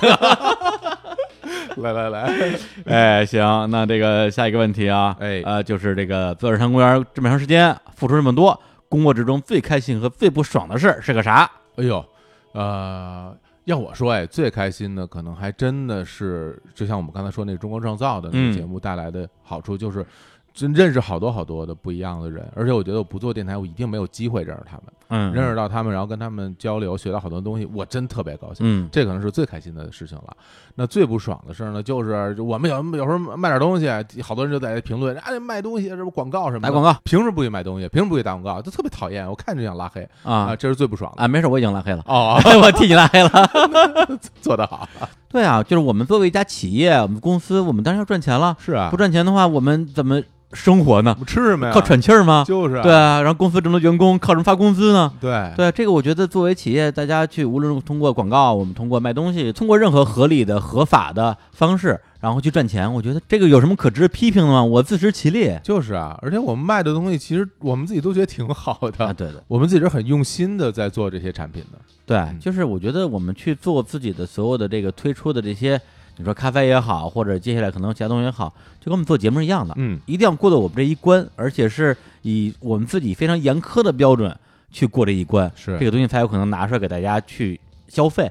对，基于这点之上，所以我不觉得我们做这些事情啊有任何应该被质疑的地方。那你说这个赚钱好像就就是一种原罪，那你去你家楼底楼底下菜市场举牌子去嗯，是吧？你们卖苹果、卖西红柿的、卖西瓜的，为什么要赚钱？奸商，对呀、我哎呀，我这这这无语，我就不知道大家哎怎么想的。哎，那对于我来讲的话，首先跟小老师一样啊，是可以通过节目就是完成相当程度的自我成长，而且嗯认识很多、呃生活中很厉害啊，可能如果没有这样的节目，根本没有机会去认识的人。嗯，比如说奥运冠军、宇宙王大洋洋，哎呀，真是。我一个从来不知道他是谁的人，录节目之前还知还不知道人是谁。完全不知道是谁。对，录完以后马上下跪了。我真的，我我我我真的不是说被他的这个什么历史成绩啊，奥运冠军完全被人格魅力征服了，是。就太漂亮，而且他整个人那种那种那种光芒啊，不是光环，是光芒。对，就是跟你聊的过程中，他的那种态度，包括就是在关掉麦克风之后，我们闲聊天儿，他表现出那种状态，让我觉得这是一个太有太有人格魅力的人了。人中龙凤啊，对，真人中龙凤，就是他后来能做到什么奥组委的委员这种，绝对不是只是因为他什么这个成绩好爱笑，这个人真的太厉害太厉害了。哎呀，我再再也不能炖带鱼了，太遗憾了，让你炖带鱼太遗憾了，真啊的真的，当时知道这个消息以后，我这真的心在滴血，我特别喜欢他啊。真的真的。是，本来小虎老师说啊，去你要去跟奥运冠军录节目啊，奥运冠军嘛，哪个奥运冠军啊？大洋洋，我都我都疯了。后来李叔还把他们俩聊微信的那个截图给我看，看的我真的我眼睛都要裂了哎你。有他微信还，有杨洋微信，你配吗你？就你 哎，然后呢？不爽的什么呀？呃，不爽的，我觉得还是在于我自身吧。因为虽然有时候看到一些这个所谓的负面的反馈，特别是一些我认为不合理的负面反馈，的嗯确会不太爽。但是对我来讲，这个其实现在是比较比较短暂的一种一种情绪啊，就是可能也就那一下就过去了。反正我也把他拉黑了。哎然后，嗯、对我来讲，其实更多的是说，因为现在除了我们看到的这个调音台，然后我们的这个节目啊、内容之外，下面有太多太多的事情可能需要我去挑战啊，公司的运营，我们所有的这些业务吧，是。对，然后就不一一赘述了。里边有相当多的部分其实是我并不擅长的，嗯，对，那这里边其实有很多自己想做到或者想做好但是做不好的部分，但这个时候其实会比较恼火，或者说比较不爽吧。啊，对于自己的这种无力感的一一种一种不满，对对对对对嗯那还是要成长，对，但是也就因为这个东西会让我有一种挑战者的一种一种乐趣。越挫越勇。对对对，都就是你会有机会看到自己的成长，对，因为毕竟在节目那块儿，我觉得没什么可成长的。不要太自慢啊！哎哎，向我多学习，不是 向你多学习。哎，嗯然后既然聊到这儿呢，我也稍微多说几句啊，因哎为最近其实也有好多听众会在我们的呃各个节目里边啊评论区留言，嗯就说啊日坛接下来还有什么计划啊，比如说二零一九年还会不会有这个旅行团的计划？哎，哎，这个除了咖啡之外啊，除了普装咖啡之外，还有没有其他的这个产品啊？以及这个，因为我之前在评论区也是因为被气着了，然后就 对没忍住剧透了一下、啊，剧透了啊。对，这淼叔跟我们正在录制这个一系列啊，这个付费节目，是的，对，什么时候上线？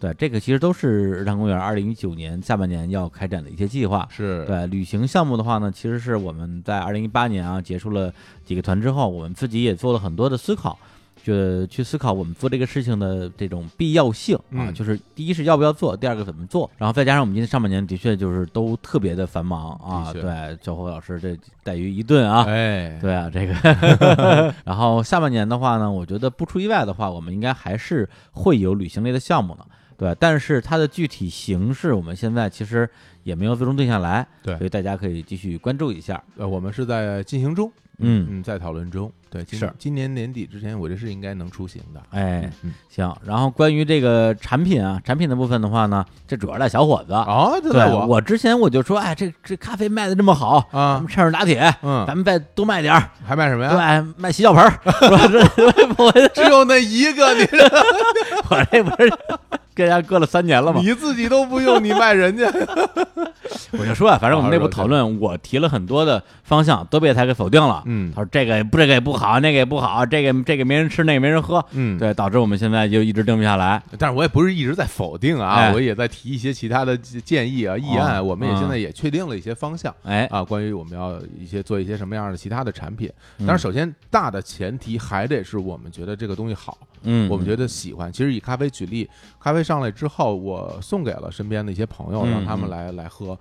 大家反馈都是这个东西太好喝了，我嗯我自己要买。从这儿我就看出来，就是好东西大家真的是会喜欢的，不单单是说用爱发电这件事儿。是因为康欧里康老师有时候会给我们一些他们的客服截图，有人跑到这个巴比特的这客服去问，我想买小泉同学四点零的咖啡豆，哎有没有？你说没有，哎哎，然后截图给我说，你看一看就日坛来的，就是啊说明大家喝完之后喜欢，然后想去买豆子，嗯，没有，没有，早就被他们想到了，我们垄断了，还想绕过吧，还想跳单，门儿都没有。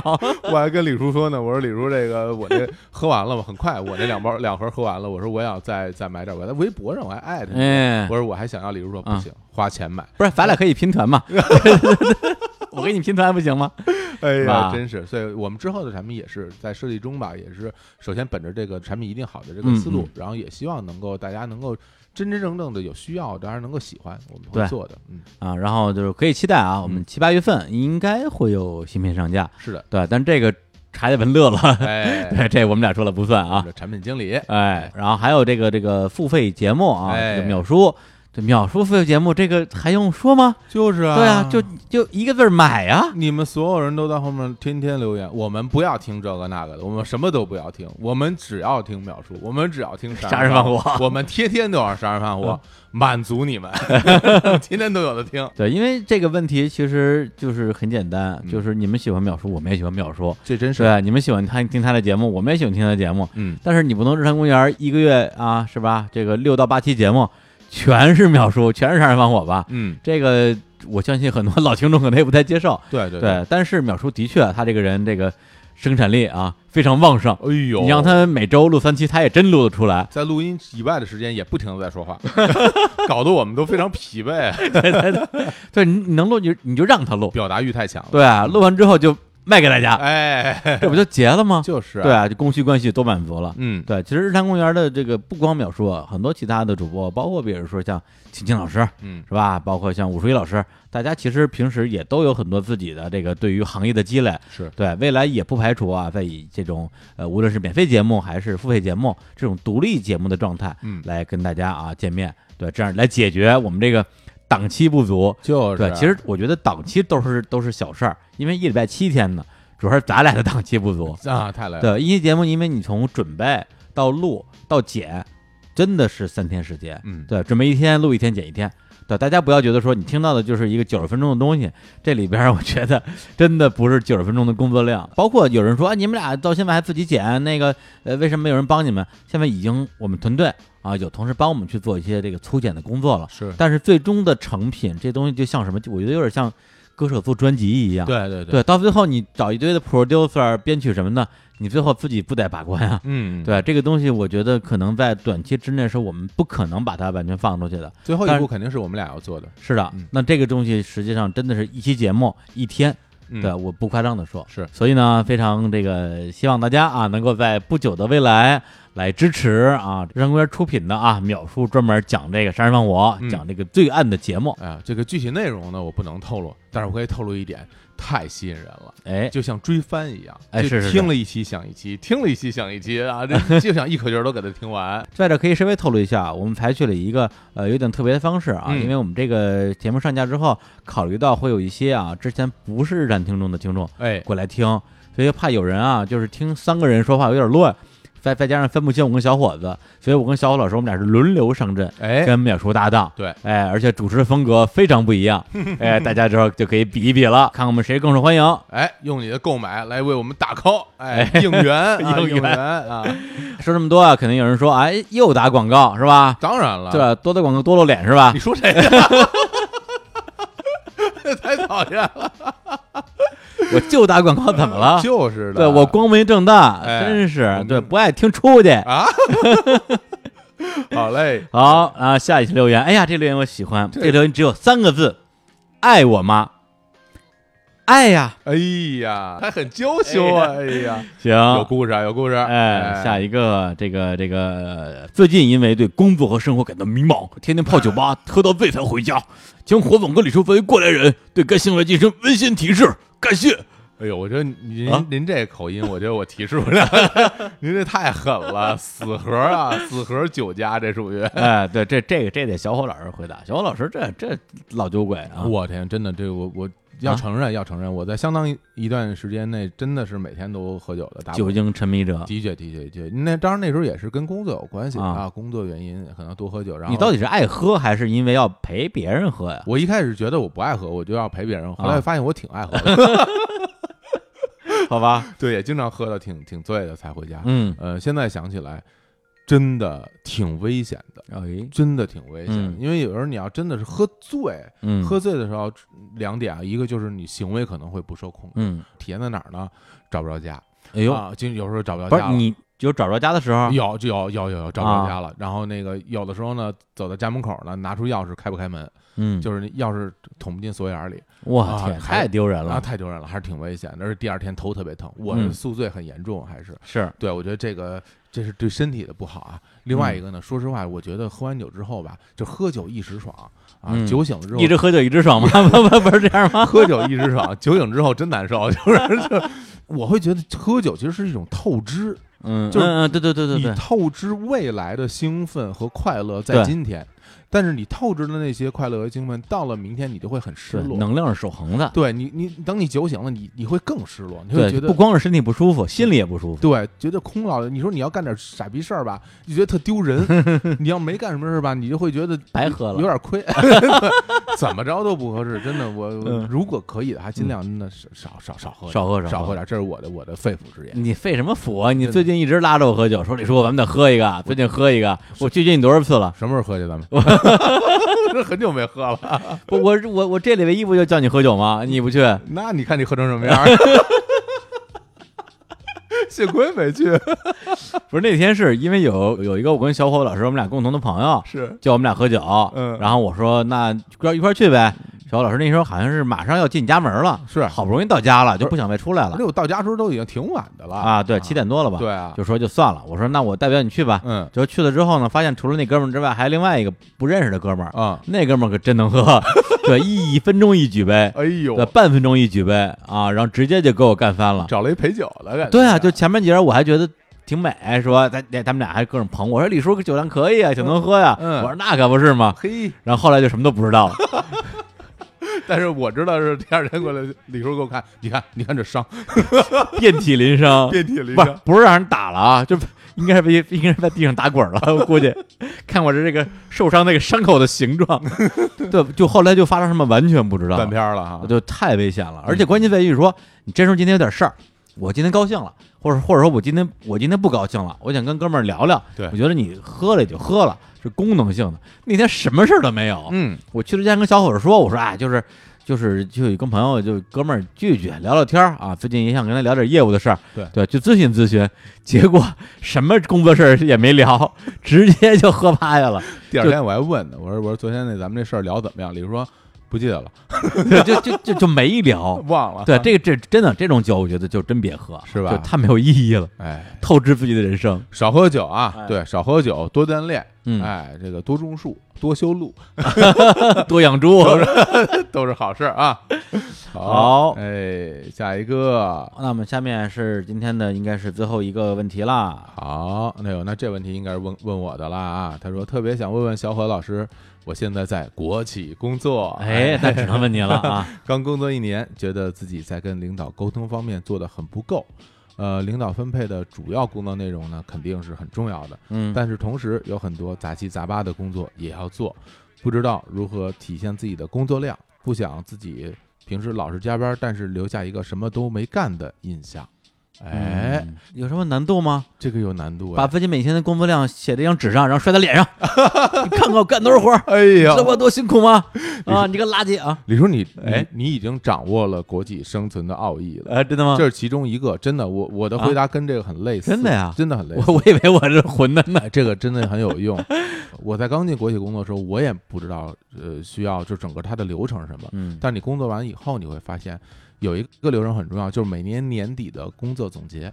哎，这个工作总结是你要个人写的，你个人写完之后，这个你的部门领导会给你签署意见。嗯，这个东西代表了你今年整个工作的状况的一个体现。另外，它还和你整个一年的业绩以及最终的什么奖金是挂钩的。嗯，一般的企业是这样的。嗯嗯，所以我第一次到写工作总结的时候，我就傻了，我已经不记得我一年都干过什么事儿了。那就是不记得就是没干。对，对，对，所以我就我就就只写了几条，领导交付我的任务，完了，这这个不行，这个不行。后来我我就吃了大亏了，后来我就想，啊我终于明白了，那我就每天都把我干的活儿我记下来，啊，真的呀我！就把它写下来，写完之后，那你是自己留着还是发给领导？自己留着，然后到年底写工作我写一大篇儿，我把我把我今天写的时候一一项一项都给列出来，嗯对，但是那后来你会发现有一个变化，就是你最初始的那种工作其实是不太多的，嗯因为你新人，你其实你的工作就是没有那么饱满。嗯，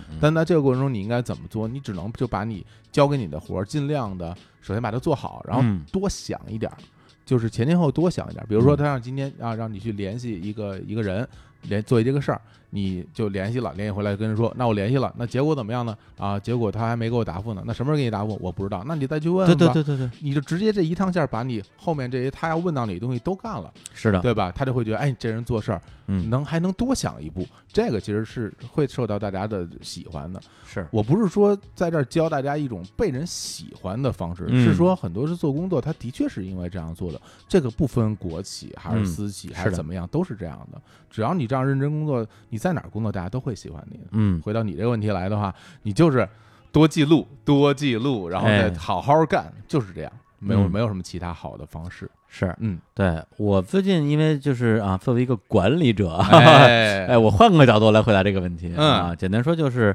呃，如何你能看到啊自己的这个啊员工啊，哎，对大家工作很努力，嗯那我觉得，呃，一个是大家实际在做这些事情，那他一定会有一个进度，对对，那我觉得呃无论是你们是开这种周例会还是怎么样，那大家肯定在这个例会之前会把自己这段时间所有的一些工作的进程。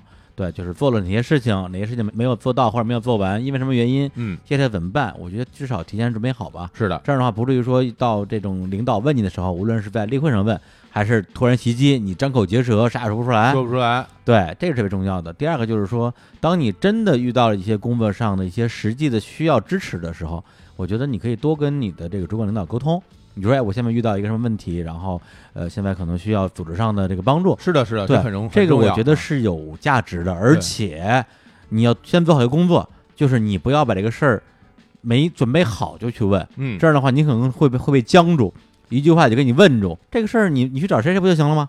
对，就有有可能会有这样的一个结果出现。别等到最后这事儿都快结束了，人一问你说你做没做？没做，为什么哎没做？因为中间哪哪出了问题，你为什么不不来沟通？对对对，啊，对，所以这就是特别差的结果，一定是遇到问题及时的反馈，对，然后做好准备去反馈，这是最好的对。，这样的话不但能够避免啊，就是你本来要做完的事儿没做完，还会给领导留下说你心里有这件事儿的印象。嗯对，我觉得这个可能都是一些小技巧吧。但是总而言之呢，就像刚才小磊说的啊，其实不是教你如何去讨好别人，对而是你如何把事真的做好吧。哎，那我们今天的这个问题就先回答这么多。嗯，对，因为这次留言其实在这个后台什么都挺多的，有很多人的问题没有被回答到。是，对，因为这次挺有意思，大家问的好多问题啊，都是特别具体的问题。哎，对，都是我就眼巴前儿，马上就解决了一件事儿。我要不要分手？哎，要不要回国？哎，要不要考研？要不要离婚？要不要生孩子？我要考大学，要考什么专业？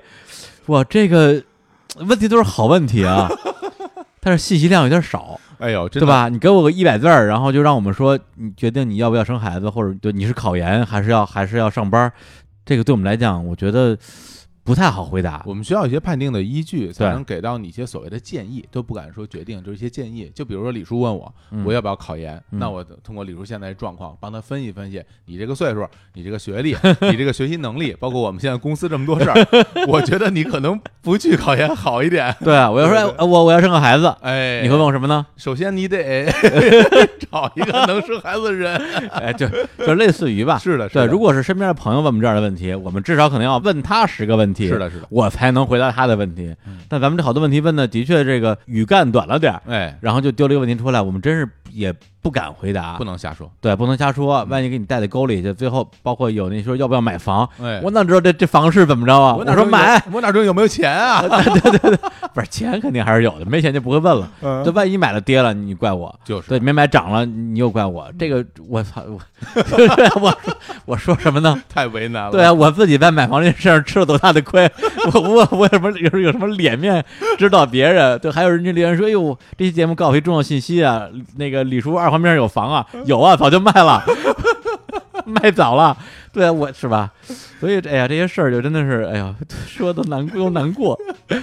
对，所以其实就是说到说到人间攻略这个概念啊，嗯，所谓的啊，人间有真情，人间有攻略，我觉得真情是有的，哎，攻略很多时候是不存在的。的确，对，就是我自己，其实到现在一把年纪，也有很多的困惑，嗯，我也有很多的问题想要问别人，我也希望有人给我人间攻略一下，嗯，回答我的问题。但是很多问题，可能我也不是那么擅长问问题吧，可能大部分时候也都是自己去想人生的意义是什么，是 这样的命题。我们俩就现在就活到这个岁数，老说啊一把年纪一把年，但其实也也还好，还好，三十多四十，哎就，刚加一块儿快八十，对，生活刚过了三分之一嘛，对，我们这还能还有很长的路要走啊，哎，很乐观嘛。还有 我们还有很多东西要学呢，但其实说真的啊，二零一九年我自己也经历了挺多事情的，然哎，是是是，就 大家都知道，前阵子我去录录了一个综艺哎。啊，录综艺呢，就是我回来就琢磨这个事儿，我回来就嗯琢磨这个事儿，我就在想，我当时最很早以前玩乐队想去签约唱片公司的那、嗯。那个心情，和我现在再去做综艺的时候去之前的那个心情，嗯。其实有一部分是一样的，是吗？就还是希望得到一个机会，得到一个就是展示自己的机会。那时候，比如签唱片公司，可能就想着能够正式的发唱片摆在唱片店里，对，让大家能看到、能听到，得到这么一个机会。上综艺其实之之前抱着态度也一样，就希望能够在呃电视荧幕上 啊综艺节目里，对然后被大家看到，然后大家能看到我们的歌。呃，但是这事儿完了之后，我自己在想啊，我自己在想，我我觉得我可能，我可能嗯红不了了。哎我觉得我可能红不了了，就是就是那个时候就觉得，哎，可能错过了就是那个时代，或者说那个时代，嗯，不适合我。嗯，但现在呢，又感觉这时代好像已经过去了，超过你了。已经过去了。我一直在游走在边缘。当然我我这当然我这种个人想法没有跟千言老师沟通啊对对对，但是我就会觉得。嗯，哪怕是这样吧，我自己有一点点思就是想法上的转变了。嗯就哪怕是这样，我觉得做歌这个事儿，做音乐这个事儿，我还是喜欢的。对我既然喜欢它，还如果有有机会的话，或者有条件、有精力的话，嗯我也希望能够一直把它做下去。嗯，对，嗯那以至于说，呃，能不能真的成为一个特别红的明星啊，嗯然后特别火这个事儿，我现在也也不是特别想去追求了。嗯这样的生活状态，我自己还挺挺满意的，就是嗯我的精力的分配，嗯呃，在电台这儿，包括在音乐的部分，包括我可能还有能有一点点的时间，每周有一点时间去嗯踢个球，我觉哎得生活就很幸福，很愉快。对，因为我觉得你是一个很追求生活的平衡性的人。啊。对，你是那种无论说自己处在一个什么样的事业阶段啊，嗯。或者是那段时间的自己的身体状心理状态，嗯，还是要生活，哎，对，要有比如说休息的时间啊，娱乐的时间，嗯。运动的时间，啊，放空的时间，哎呦，就你事儿多，没有了，没有。哎，真的，这个平衡这个东西，我原来其实一直是长期处于一种平衡状态，嗯。但我现在感觉我的平衡状态它也在调整，嗯，就是可能不能。我当时还想着啊，以后如果过段时间没有这么忙，我还慢慢的回到原来那个生活状态。嗯你会发现其实不会的，啊就是你生活改变了就是改变了，嗯，那就去追求一种新的平衡点。对我现在慢慢找到了一个新的平衡点，就是现在生活和工作的状态。这李叔知道，嗯，我们现在嗯整个是什么一个状态？对，在这个状态里，我觉得它虽然是一个动态的，但我在这个动态里嗯找到一个相对动态的平衡，也很舒服。是，嗯其实也能让自己调整到一种相对比较高密度的工作强度的一种平衡状态。对对对，对你那个足球经理里边多个小时了？快九百个小时。你别老说这个，数数数数，出一天八个小时，还跟我这吹，还跟我这吹，不一样，这不一样，不一样。破功了，破功了，破功了啊！哎哎哎哎呀，哎不好意思啊，不好意思啊，献丑了啊，刚才跟那玩呢，释放，释放，释放自己释放自己对。然后其实你还记得，就当时在这个呃，你们刚签那个公司，后来出了那个第一关哎，EP 的时候，嗯咱们不是录期节目嘛？是青年小伙伴，这舌战李大刚。舌战李大刚，对，当时我问了一个问题，其实我觉得那问题我不认为是一个容易回答的问题。啊，你们觉得乐队能火吗？嗯对，你们当时的回答是能火。嗯，对，那我觉得这个代表一种，在我看来啊，它代表一种一种态度。哎，对，就是至少我们是希望火的。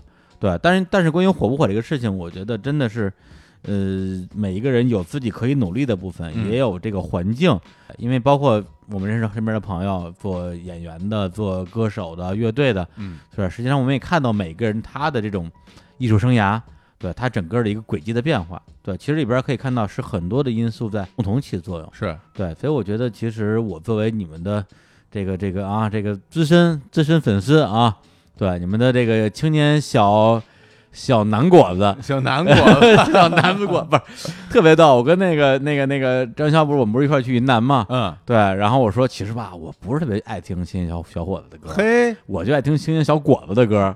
对，所以呢，青年小果子是青年小伙子的果子，所以你们叫青年小果子。然后我是青年小果子的粉丝，哎我应该叫青年小果子梨，太 小果子李，小果子李。对，我是青年小果子李。太绕了，这关系。对我作为青年小果子李呢，其实现在心态上也是有点嗯怎么说呢，只能是不要去让自己强迫啊，强迫逼着你们去达到什么样的一个地步。嗯当然，如果说有人以一种特别的粗暴的、特别的混蛋的方式去否定你们，或者或者说去重伤你们，那我的反应还是非常的愤怒，甚至会表现的比你们更愤怒，嗯然后可能说说话会非常难听。是对，但是从乐队做音乐跟乐队当明星到未来大家怎么样去找自己这种音乐跟生活真平衡的事情，我倒觉得说可能成年人会有成年人的处理方式吧。嗯嗯，的确是，我觉得就是这话就说起来不太容易说，就简单讲就是这样，就是呃，我也不排斥说会火，或者说我可能没有放弃会火的这个想法，嗯是是是，就是你说自己可能不会火了，不代表你不想火。对，不代表这个。但是如果说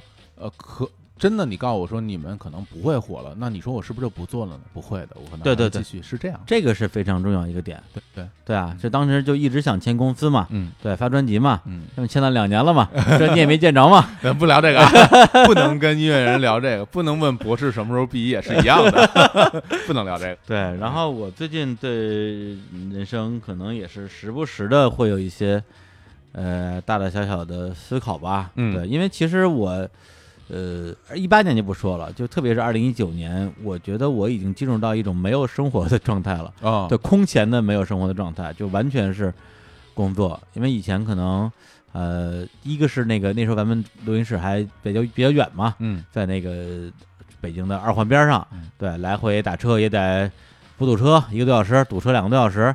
这个路上你可以做很多事儿，打打电话呀，或者是想一些事儿。现在因为这公司离我们家太近了，对，骑摩托车都能骑自行车都能到，打车也很快，导致反而没有自己的时间了。的确，对，嗯，就一点空间都没有了。再加上我现在基本上就是每星期周一到周日白天到晚上全满，对，就不会几乎不给自己留任何的这种没有工作的时间。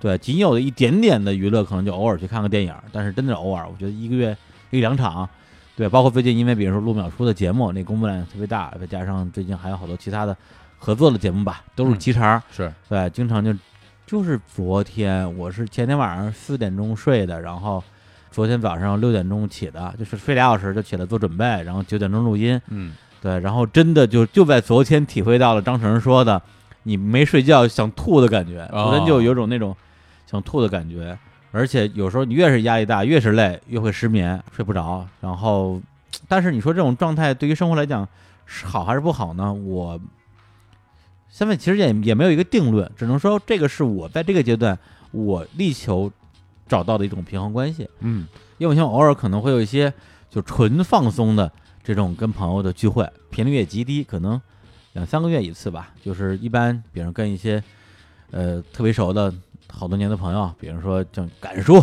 哎，是吧？有时候敢叔就发个微信说：“老李来聚聚啊。”然后就发个地址就过去了，一去一看什么贺鱼啊，嗯，然后到那儿就酒就 酒都开好了对，啊，去那之后大家就开始聊，然后呢，对每一次聊差不多了，敢叔就开始灵魂拷问，哦，说老李，觉得人生的意义是什么呀？哎呦，哎，就开始问了。嗯然后因为他自己可能也是一个始终在思考这个问题，而且不太容易得到答案的一个状态吧。嗯然后我说，我说人生的意义，在 N 多年之前，咱俩录过一期关于这个非洲爬雪山，对，爬乞力马扎罗那期节目，你不是节目你都说过了吗？人生是没有意义的呀。我觉得你说的特别对啊，人生就是没有意义的呀，对。但是，那么在这个阶段，我的意义是什么呢？那我觉得对我来讲，之前是做电台、做节目、做内容，现在对我来讲的话是做这家公司、嗯，这家企业，当然它上面都有同一个名字，叫做日坛。是，对，那对我来讲，这就是我眼前的一盘棋，或者是一个大型的一个游戏。那我希望能够作为一个棋手或者作为一个玩家，能把这盘棋下好，我能够至少不输吧。对，而且这盘棋对于我的能力，对于我的水平来讲的话，并不那么容易取胜。那这里边就有很多很多我需要去挑战，我会感到沮丧，我会就是特别颓，然后不知道该怎么办，然后就想办法克服了这一关的所有的这些剧情吧。对，所以我觉得现在我是更接近于用一种体验主义的方式来做眼前这件事儿。那这个事情就是我这个阶段的人生意义，而且我还是呃比较积极的认为说我能够最后通过这个就算第一关。对，然后听完之后，感受沉吟良久，说嗯：“嗯，你状态不错。哎，其实你我听你说，我觉得这东西，你要我说，它就是一个从虚无的到现实的一种回归。嗯，就是有的时候我们经常会去探讨一些问题，当大家去想很多很多终极的这种这种事情的时候，很容易就陷入到一种就是思想上的虚无的状态。嗯，但其实你在谈完之后，你还其实还是要回归到生活本身的。是是生活本身它是很具象的，嗯它有很多很具象的事情。那我们不能因为说我们思考到了一个所谓的虚无的一个最终状态，那回归现实生活也就这么虚无下去了。嗯那这个可能就不太好。我自己这两年有一个特别大的感触，哎，李叔，嗯，我觉得时间变慢了。啊，我觉得时间变慢了。从从从什么时候开始？就是从我们开始做节目开始，说哎更更具体说，就可能从二零一六年吧，到现在开始，我原来就觉得我嗯之前在工作中，可能零四年到零八年，零八年到一二年都是这么这么跨，这么跨，这么四年四年这么跨，很快的时间就过去了。但是你想，我们从一六年到现在，其实刚刚过了三年的时间，我就发现发生了好多事儿啊。嗯我觉得，哎呦，这日子变得有点有点变慢了，嗯时间过得变慢了，嗯然后很多事情想起来都说。啊，有这么这么多事儿发生，包括今年我们有很多的打算，嗯然后也在实施中，然后现在一低头也刚到六月份，嗯，对，嗯原来可能有时候一说一过了年以后再再一眨眼九月份了，哎，觉得还什么事儿没干呢，我只能说一件事儿啊，嗯，你是不管账啊，管账你就知道时间过得快了，是吧？年度目标啊，公司年度目标啊，呃，半年过去了，哎呀，我这一一篇都没翻过去呢。不当家不知油盐贵啊，这个，嗯，我自己倒是觉得，我我不知道这个应该算快还是慢啊。嗯我会觉得现在，呃，好像事情变化的比之前要更快了。嗯，对，因为你觉得时间变变慢很简单，是因为生活的密度变大了。哎，对，就是可能你这两三年里边发生的事儿，比你之前在国企工作发生的事情多，你多得多会觉得时间变慢了。对，那我自己就是上礼拜会有一个感觉，就是因为呃最近也是要做一些这种人生的回顾吧，啊，然后我就听了一些我们之前的一些这种回顾类的节目，比如说像日坛公园的这个五周年哎，是？吧？那期假节目，是，还有我们这一百期，还有我这个日坛公园两周年。是吧，实际上是利用那样的节目里边去回顾我们过去的一百期，或者回回顾过去这两年我们做一些事儿。我在重听的时候，发现里边说的好多的细节我都忘了。是吧？对，包括里边有一些地方，明显是我把话大概说到个七八分就不说了，因为更多的细节我觉得不足以外人道也。嗯，但是当我重听的时候，发现我已经忘了，要没这些节目的话，我可能连前面那七八分都忘光了。啊，，对，就是第一反应会觉得有点恐慌，觉得说，哎呦，我是不是这个记性又变差了，或者说怎么样？但是最终的一个最终的一个感受就是觉得我不在乎那些东西了。嗯，，对我现在更在意的是眼前马上要发生的一些事情。哎对我想去在比较有限的时间里面，在比较紧迫的一个状态里面去抓住更多的东西。对，这可能是我坐在这盘棋面前，我整个人的一个状态。嗯对，至于过去发生的事情，因为我是一个非常非常非常容易沉溺于回忆的一个人。是，对，但是现在我其实更多的希望把一些回忆当成自己的一块瑰宝，嗯，或者是当成一个图腾，它是我精神方面永远的一个一个支撑，对，让我一想起来就知道自己曾经拥有过那么宝贵的、那么宝贵的一段回忆，尽管里边的很多细节已经变得很很模糊了，嗯。然后不像过去的自己，什么事情都可以事无巨细的记得清清楚楚，哪怕被我忘记了，我觉得他们的存在对我的生命是有永恒不变的价值的。对，所以你说人生的意义是什么？我觉得可能就是，呃，过好接下来这一段生活。虽然，嗯，在现实的生活之中，其实不敢说每一天啊，那至少每一个月，可能在我们的身边，我们看到的范围内，也都会发生一些让我们心情不那么愉快的事情，也会有一些让我们觉得失望，甚至感到一丝绝望的事情。但我觉得这个不是让我们放弃自己要做这件事情的一个理由。嗯，是，当你感到失望、沮丧，觉得身上没有力气的时候，哎，你该怎么办？冲一杯元气满满的补补妆咖啡，还是广告啊！日坛补妆咖啡，哎，给你的生活补点儿妆。太次了！绕了这么大一弯儿，哎，不好意思，我们就是一广告节目，怎么着吧？我就是，我就打广告了，怎么着吧？你谁啊？对不起。太混了。哎呀，哎，好好好，行吧，哎，那这期节目我们这个反正嗯，就是乱七八糟聊了一些吧。对对，对我们来讲，这个其实是一次呃难得的难得的休息，甚至可以说放松吧。放松放松，因为我们太久没有录这么这么随心所欲的节目了。是，对，但是回忆起来，我们在放大胡同的时候，好像经常录这种节目。可不。对啊，就是挺好的，但是过去了。对，所以现在我觉得，呃，会有新的快乐，行吧？那我们最后给大家放一首，放一首，放一首什么歌呢？我来看看我最近的那个喜欢的歌单儿啊。这首歌你不是真的快乐，你不是真正的快乐，真的保护色。嗯，我最近全是一些民族歌曲。那放放首放首蒸汽波吧。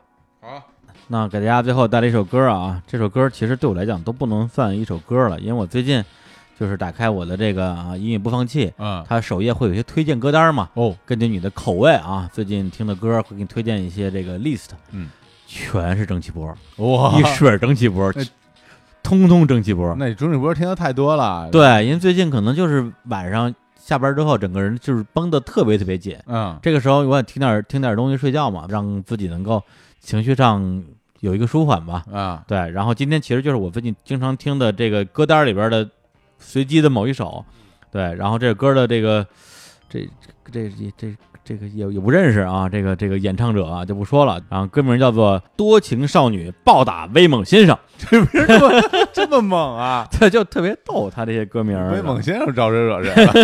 不是因为因为前面有另外一首歌叫做《威猛先生狂吻多情少女》，好好好，听一下这个，哎，就在这首这个威猛先生里边啊，嗯。来结束这期的节目，跟大家说再见。